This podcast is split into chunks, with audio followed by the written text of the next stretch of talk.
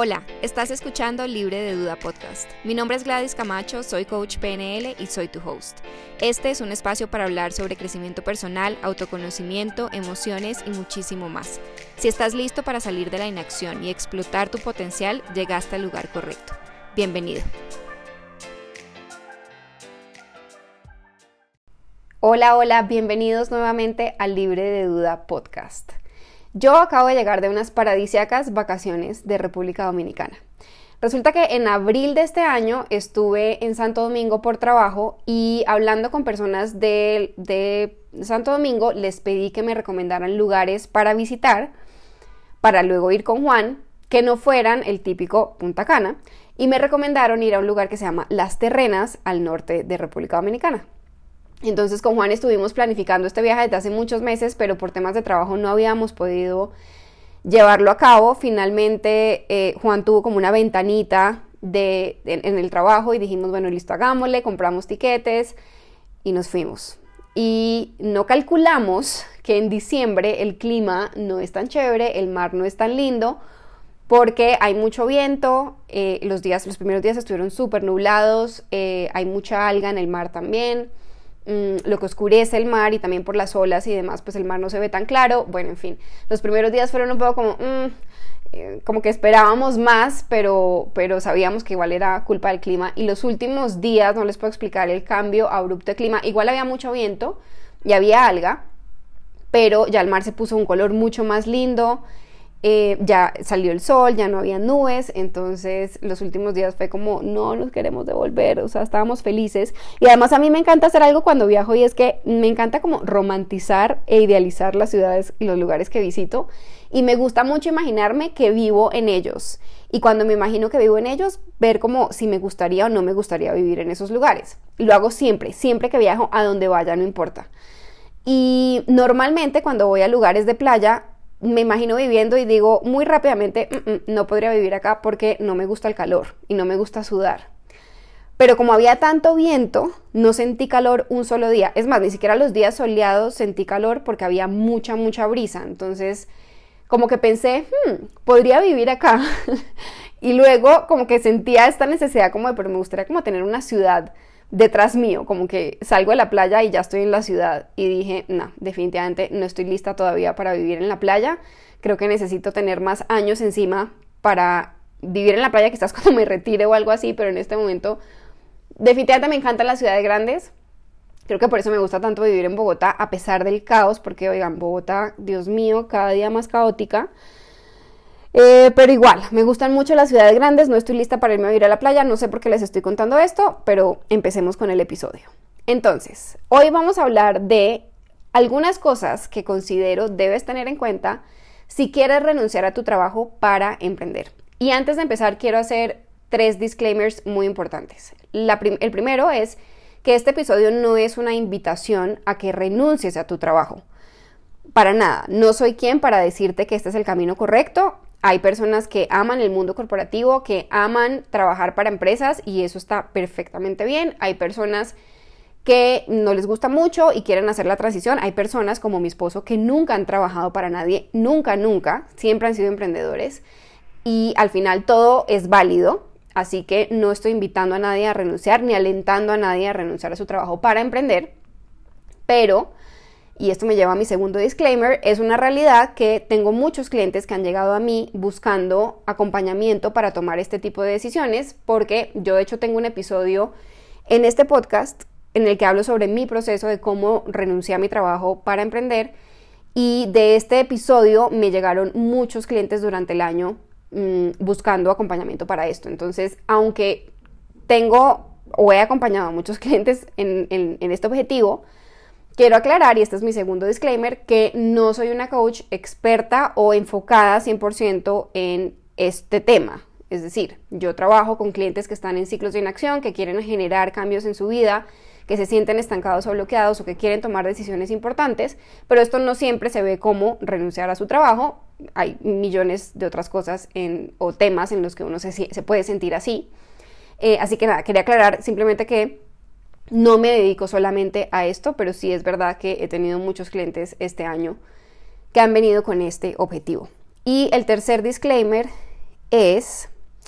el tercer disclaimer se me olvidó. El tercer disclaimer es ya, que no hay un único camino o una única forma de hacer esto. Es decir, si ya has tomado la decisión de renunciar a tu trabajo para emprender, hay mil formas en que puedes hacerlo. Yo te voy a compartir como algunos temas desde la parte emocional hasta la parte logística de cosas que tienes que tener en cuenta, pero que al final, y les voy a ir explicando qué cosas se pueden ir adaptando a el perfil de cada uno, que pueden ser combinación de varias de estas cosas o que pueden ser rutas muy distintas. Esto al final es un proceso completamente personal, subjetivo, individual y que se debe ajustar a los valores y a las circunstancias de cada uno.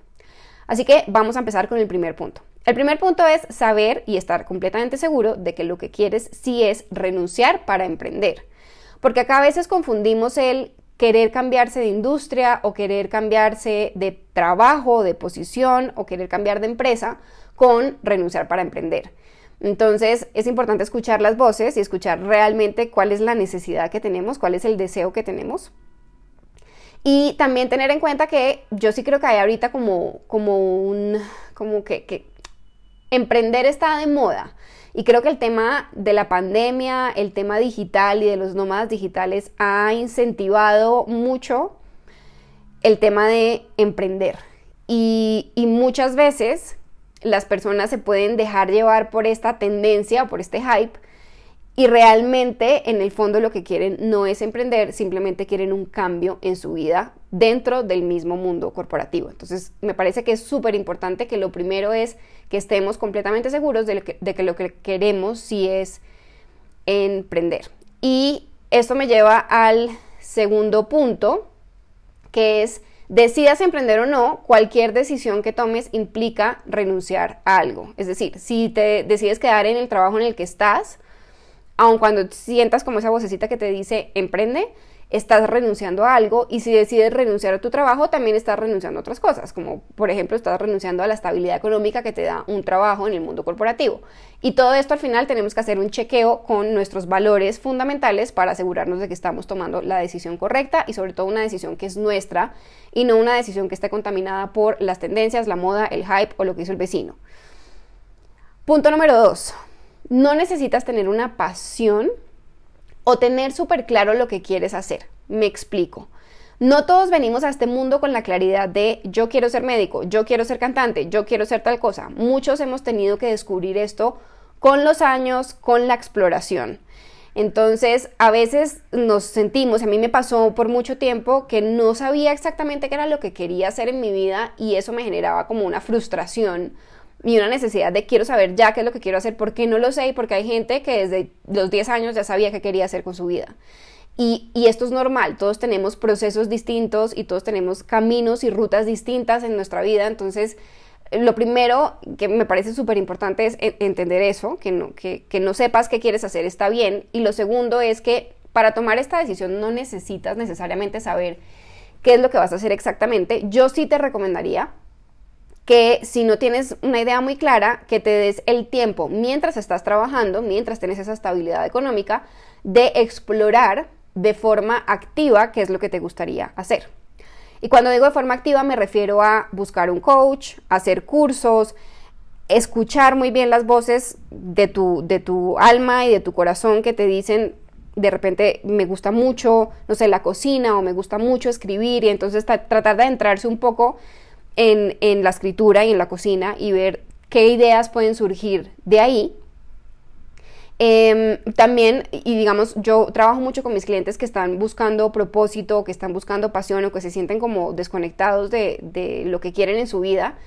Trabajo mucho en un ejercicio que, es el ejercicio del Ikigai, que es básicamente, y esto, esto da para un episodio aparte, pero es básicamente conectar el, están haciendo reparaciones en el edificio, en el segundo, en el apartamento del segundo piso. Por favor, ignoren el ruido. Espero que no se alcance a escuchar mucho. Pero bueno, eh, ¿qué estaba diciendo? Eh, sí, entonces como lo que hacemos con este ejercicio es juntar básicamente lo que a la persona le gusta, lo que se le da fácil, por lo que le pueden pagar, lo que el mundo necesita y tratar como de hacer un match y de encontrar qué sale de ahí. Y siempre le digo esto a mis clientes, este ejercicio se hace sin apego a lo específico, sin apego al qué, o sea, no es como que vamos a salir de ahí con un concepto de negocio súper específico, pero sí vamos a salir con una idea general del ser, de quién quiere ser esa persona en su vida. Y eso de alguna manera encamina para como filtrar un poco y encaminar un poco hacia lo que pudiera ser ese negocio específico. Conclusión, no necesitas tener una pasión o saber exactamente lo que vas a hacer, pero si es tu caso y no sabes, sí te recomendaría que te des el tiempo de explorar activamente. Esto quiere decir, no te vas a quedar sentado esperando a que aparezca de la nada tu pasión, porque puede que llegue, pero puede que nunca llegue o te llegue a los 80 años cuando ya eh, no tengas la energía o la salud o lo que sea para poder emprender. El punto número tres es y digamos que acá es en donde entra, donde es muy relevante el disclaimer que dice sobre que cada uno tiene un camino distinto y que hay mil formas de hacer esto. Y les voy a contar cómo, cuáles son algunas de las, de, las rutas que considero, y esto es desde mi punto de vista, que considero pueden ser útiles para tomar esta decisión. Y lo voy a hacer desde dos perfiles, y son dos perfiles de riesgo porque al final creo que esto está muy asociado con el riesgo que estás dispuesto a tomar. Entonces tenemos, por un lado, los amantes al riesgo y por otro lado los aversos al riesgo. Voy a empezar con los aversos al riesgo, las personas que no son muy fan de tomar grandes riesgos y que quieren tomar una decisión de estas lo más seguro posible, lo más safe posible. Entonces, lo primero es tener momentum en tu negocio, es decir, ya haber empezado tu negocio, que tu negocio ya esté andando, que ya haya atracción detrás de tu, de tu negocio. Esto puede ser simplemente eso, que ya haya arrancado tu negocio y que no esté generando plata. Puede ser que ya haya arrancado tu negocio y te esté generando ingresos. Y puede ser que ya haya arrancado, te esté generando ingresos y que esos ingresos sean lo suficiente para cubrir tu mínimo costo de vida. ¿Qué es el mínimo costo de vida? El mínimo costo de vida es lo que necesitas para sobrevivir. Y acá mi recomendación es saca un presupuesto de lo que necesitas todos los meses para vivir. No estamos hablando de las vacaciones, ni de la capacidad de ahorro, ni de los gustos que te quieres dar. No, estamos hablando de poder pagar, suponte que pagas un arriendo, de poder pagar el, arriendo, la renta, de poder pagar los servicios públicos, de poder pagar eh, tu transporte, tus cosas de aseo personal, el mercado, la alimentación, listo, punto. Eso sería tu mínimo costo de vida. Si tu negocio ya te está dando tu mínimo costo de vida, estás, digamos que es, una, es, una, es un camino bastante seguro porque eso te lo está dando mientras tú estás trabajando para alguien más, lo que quiere decir que cuando le dediques el 100% de tu tiempo, la mayor parte de tu tiempo a tu emprendimiento, pues ya lo que te va a dar es suficiente para vivir y estás hecho. Pero yo sé que este no es el caso de todo el mundo. Entonces, la otra opción es que tu negocio esté generando ingresos o no esté generando nada, pero ya hay tracción, que eso es bueno, y que tengas suficientes ahorros para vivir por X tiempo o que tengas X tiempo de tu salario actual. Ahora, hablemos de la X, el X tiempo. Yo no tengo ni idea de cuál es el X tiempo para ti. Es decir, yo no tengo ni idea de si lo correcto o lo ideal para ti son seis meses de ahorros, o sea, que te cubran seis meses de vida o 12 meses o 24 meses. No tengo cómo saberlo porque al final esto es una decisión completamente personal y muy subjetiva y muy, eh, pues que depende mucho de las condiciones de cada quien. Entonces, les doy un ejemplo. Si yo tengo deudas y tengo hijos y tengo un montón de responsabilidades, posiblemente voy a querer tener mínimo, mínimo un año de mi salario actual. Em, a menos que mi negocio ya me esté generando mi mínimo costo de vida. De nuevo, por eso digo que esto es como una mezcla y como una combinación de elementos, pero acá estoy hablando de las personas que son aversas al riesgo, es decir, las personas que prefieren irse por lo seguro. Entonces puede ser que ya haya arrancado tu negocio, que tu negocio haya arrancado y te esté generando ingresos, que tu negocio ya, ya haya arrancado y te esté generando ingresos suficientes para cubrir tu costo de vida y además tener suficientes ahorros para un determinado tiempo. Combínenlo como ustedes quieran, dependiendo de su nivel o su perfil de, riesgo y sus circunstancias actuales.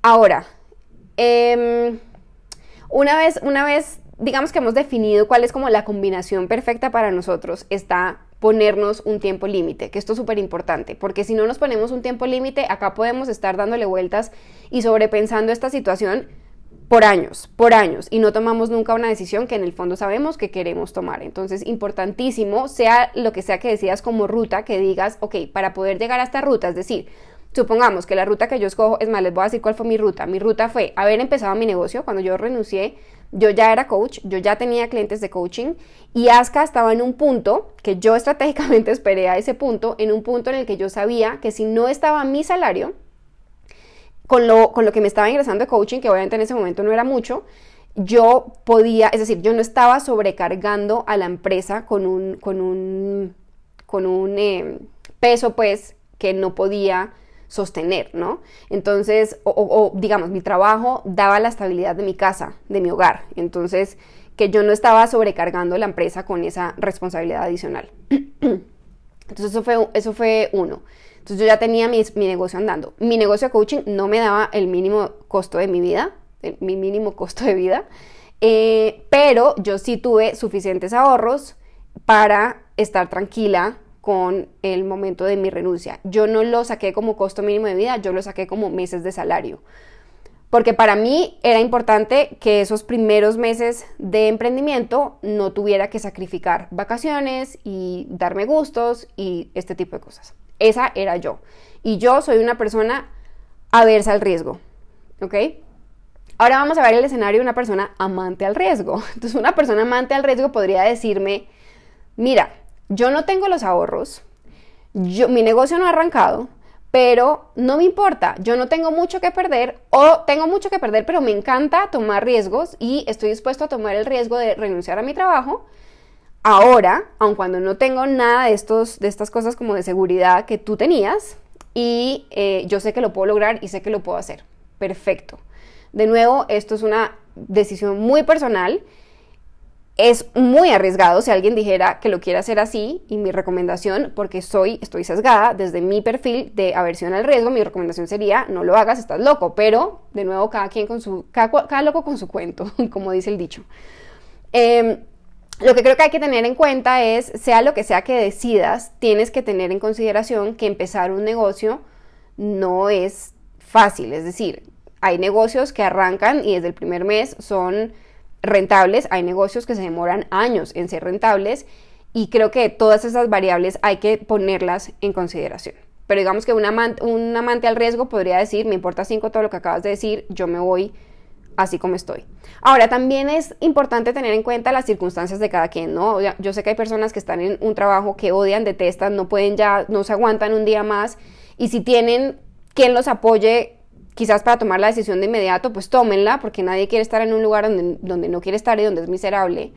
Desafortunadamente muchas personas no, no, se pueden dar ese lujo, entonces en ese caso la recomendación sería pónganse una fecha límite para trabajar en su plan de acción y si es que estás en un trabajo en el que sientes que puedes aguantar, porque no estás miserable, simplemente ya sabes que quieres algo distinto en tu vida, pues entonces crea un plan lo suficientemente holgado para que puedas trabajar hacia ese objetivo y puedas, cuando tomes la decisión, tomarla con absoluta tranquilidad.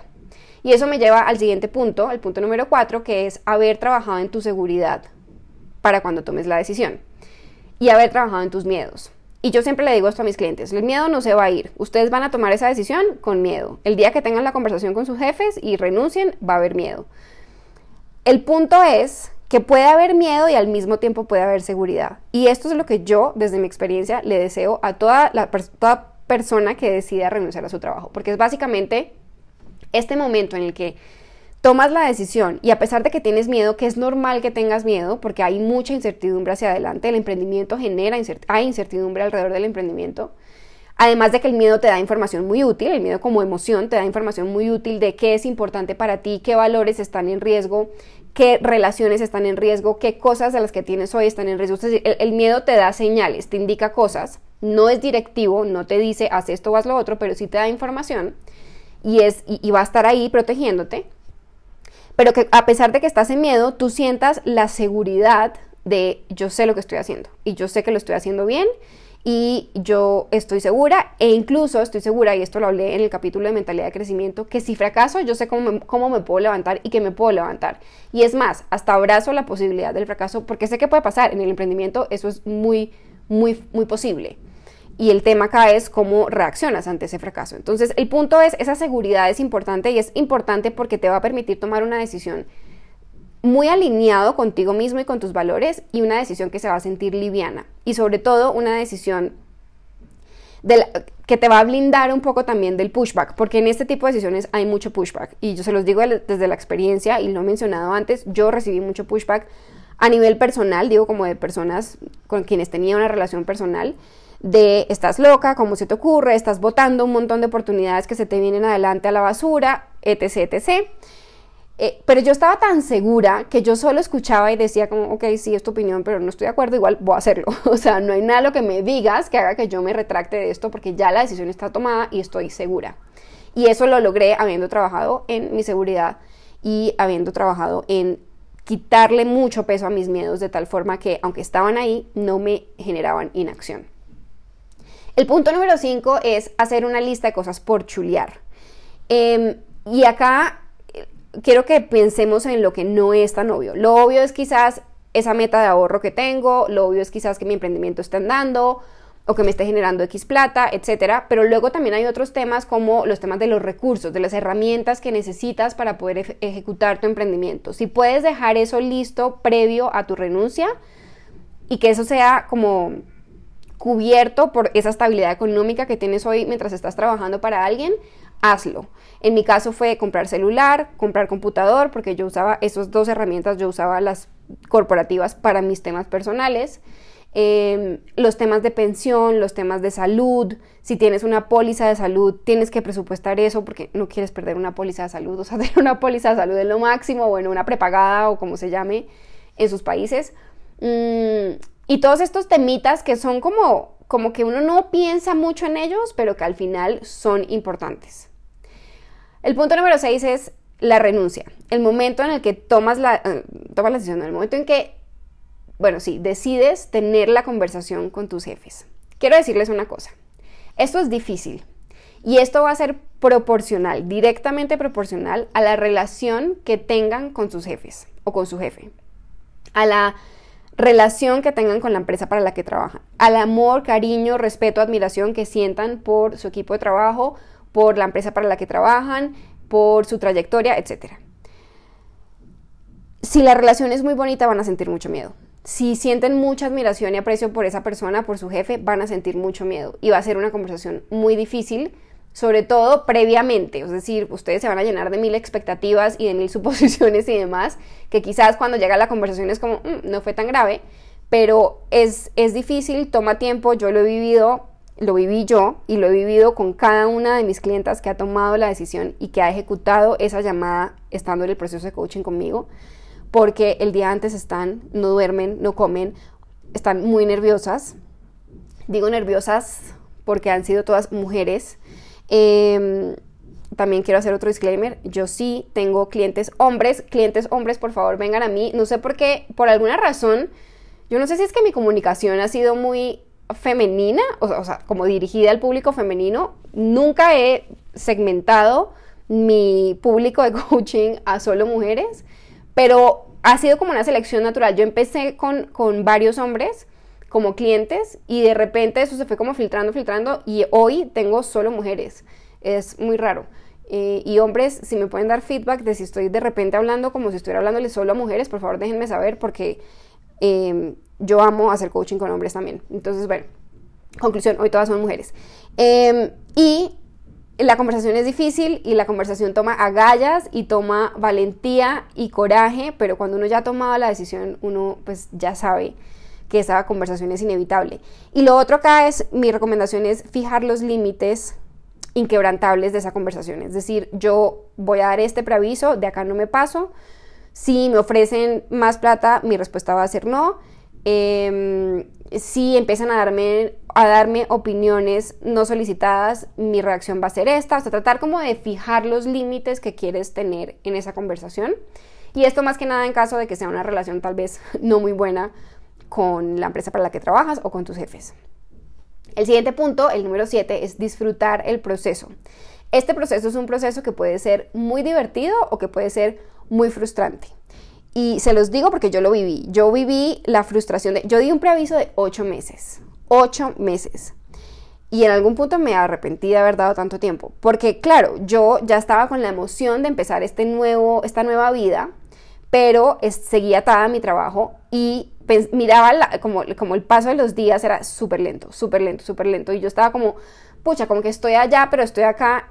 y estaba un poco como frustrante para mí y hubo un punto en que tuve que decir, ya, o sea, voy a disfrutar este proceso, voy a disfrutar que me estoy dando la oportunidad de cerrar este proceso, este ciclo que ha sido tan importante para mí, con tanto tiempo, con tanto espacio, eh, con delicadeza, con dedicación, voy a disfrutar esto que estoy viviendo, voy a disfrutar las despedidas, las despedidas fueron durísimas, ustedes no saben lo que yo lloré despidiéndome de la gente. Eh, porque en verdad yo amaba, amaba lo que hacía, amaba, amaba la empresa, amaba mi equipo. Y fueron, fueron meses difíciles de, despedidas, pero al mismo tiempo también disfruté mucho poder vivir esto así. Y no estoy diciendo que tengan que dar un preaviso de ocho meses, pues puede ser un mes o una semana, lo que depende obviamente de la relación que ustedes tengan y de sus planes y demás. Para mí era importante hacerlo así, pero, pero pudo haber sido menos tiempo definitivamente. Eh, el punto es disfrutar el proceso porque además uno no renuncia a su trabajo todos los días, ¿no? O sea, esto pasa muy pocas veces en la historia profesional de la vida de una persona. El punto número 8 es tener un poco de idea, y no quiero decir plan, porque planificar esto no es tan fácil, es decir, la vida te sorprende con muchas cosas y enfrentarte a algo que no conoces inevitablemente va a implicar cambios y sorpresas en el, en el proceso, entonces no diría que planear, pero sí tener una idea de las cosas a las que te vas a enfrentar cuando ya empieces a emprender. Es decir, cómo te vas a organizar, cuáles van a ser tus prioridades, si vas a destinar unos días para descansar y luego se arrancar con toda, prepararte para la transición. Y el punto número 9, que este ya es post renuncia y que ha sido el punto tal vez más complicado para mí en el que he trabajado todo este 2022, es el cambio de identidad. Porque esto es lo que pasa. Normalmente romantizamos e idealizamos lo que se viene, como el emprendimiento, el cambio de vida, la libertad, la flexibilidad, todo eso. Y la realidad es que son cosas espectaculares. Yo todos los días me levanto tan, tan agradecida de que soy dueña de mis días y para mí eso de verdad no tiene precio, lo valoro muchísimo, está muy alineado con mis valores fundamentales. Pero un cambio de estos requiere de un tiempo de transición y yo subestimé por completo que esa transición, que iba a necesitar tiempo para esa transición. Y el tema es que cuando haces un cambio de rol tan drástico y tan importante, hay un revolcón en tu identidad. Y en mi caso, el revolcón fue, pues primero, yo tenía un equipo, de repente ya no tengo a mi equipo. Me costó mucho desapegarme de mi equipo. Hasta hace muy poco yo les escribía preguntándoles cosas em, y estoy en grupos en donde están ellos, entonces me entero de cosas también y como que me sentía como, como que no había roto los lazos y estoy hablando de romper los lazos en un sentido de, de obviamente no los quiero romper porque los quiero muchísimo y algunos de ellos son muy amigos míos, pero, pero sí me refiero como a a romper los lazos en un sentido más profesional. Eh, me costó, me costó mucho trabajo. Además porque eh, eh, pues, pasas de tener un grupo de gente que eran casi 60 personas y ahora estás en un negocio en el que estás solo. Yo estoy sola en este negocio, en coaching soy yo sola. Y eso por un lado es súper choqueante. Y luego por el lado de Aska es un equipo que yo no conocía bien yo nunca había compartido con ellos, yo nunca había estado con ellos en, el ámbito laboral, por así decirlo, pues porque más allá de las reuniones de fin de año a las que yo asistía, pues yo nunca iba a ASCA. Entonces no conocía muy bien a las personas, eh, son perfiles distintos, es una industria diferente, es una cultura distinta, liderada por Juan, que es un líder muy diferente a mí. Entonces, todos estos cambios fueron cambios como muy bruscos y, yo subestimé que iba a necesitar tiempo para adaptarme a la nueva, a la nueva vida, pues. Y, la verdad es que los primeros seis meses de este año fueron muy duros porque yo sentía, me sentía perdida. Yo sentía como, hagan de cuenta, esta es como mi descripción gráfica. Hagan de cuenta cuando ustedes llegan a una fiesta, y si ustedes son introvertidos me van a entender. Ustedes llegan a una fiesta donde no conocen a nadie y están como que no saben a quién hablarle, no saben a quién acercársele, no saben qué hacer, cómo no, cómo bailo, no bailo, a quién le hablo, me voy con este grupo de gente, me voy con este otro, no conozco a nadie, cómo socializo. Un poco yo estaba así, pero traigan esta analogía al, al, como al mundo del emprendimiento, ¿no? Como que yo no sabía a dónde pertenecía, no tenía estructura, como que no sabía de dónde agarrarme y me costó mucho trabajo sentirme ubicada. Y creo que solo hasta hace unos meses, como tal vez como desde agosto, es que me estoy sintiendo como ubicada otra vez en mi centro. Y el punto con esto y lo que les quiero, el mensaje que les quiero dejar es necesitamos tiempo para la transición una vez empezamos en, el, emprendimiento, especialmente si nunca lo hemos hecho, porque ese cambio de identidad es duro. Y una de las formas en que yo he comprobado que el cambio de identidad ha sido difícil para mí es cuando me hacen la pregunta de ¿a qué te dedicas? Cuando conozco a alguien hoy día y me pregunta ¿qué haces? o ¿a qué te dedicas? A mí todavía me cuesta mucho trabajo responder esa pregunta, que es una pregunta tan sencilla, ¿no? Pero antes era muy fácil, porque otra cosa que pasó con mi identidad fue yo tenía un título, tenía una posición en una empresa. Entonces yo respondía soy GMM, que era la abreviatura de mi cargo en esta empresa. Listo. Pero ahora es como soy coach, ok, ¿qué tipo de coaching? Hago life coaching, pero ¿qué es eso? Ok, ven, te explico. Y también hago otras cosas. Y también tengo una empresa con mi esposo. ¿Y mm, de qué es la empresa? Y es como, no sé nada de muebles, pero ok, la empresa es de esto. O sea, literal es como, como, como una pregunta que, me, que todavía me desestabiliza. Y para mí esa ha sido como la prueba de que todavía estoy integrando en mi identidad este cambio. Así que el mensaje es no lo subestimes, toma tiempo y hay que darse ese tiempo para esa transición y para manejar también las emociones asociadas a un cambio drástico. Eso es todo por este episodio. Espero que les sirva si están pensando en tomar esta decisión próximamente o a mediano plazo o a largo plazo. Eh, si están pensando en hacerlo y quieren acompañamiento, acá estoy para acompañarlos y para ayudarlos. Nuevamente, esto no es a lo que me dedico 100%, pero sí he ayudado a muchas personas en este camino. Me gusta, lo disfruto, siento que vivo nuevamente con ellos lo que yo ya viví. Es un proceso bonito, es un proceso que puede ser ligero y liviano si así lo escogemos. Y nada, gracias por haber llegado hasta acá, hasta este punto de este episodio y nos oímos en el próximo. Bye. Si quieres conocer más sobre mi trabajo, te invito a seguirme en Instagram arroba glacamachocoach o a visitar mi página web www.glacamachocoach.com donde puedes encontrar información sobre mi programa de coaching personalizado, testimonios de mis clientes y puedes descargar una guía gratuita para generar acción a pesar del miedo.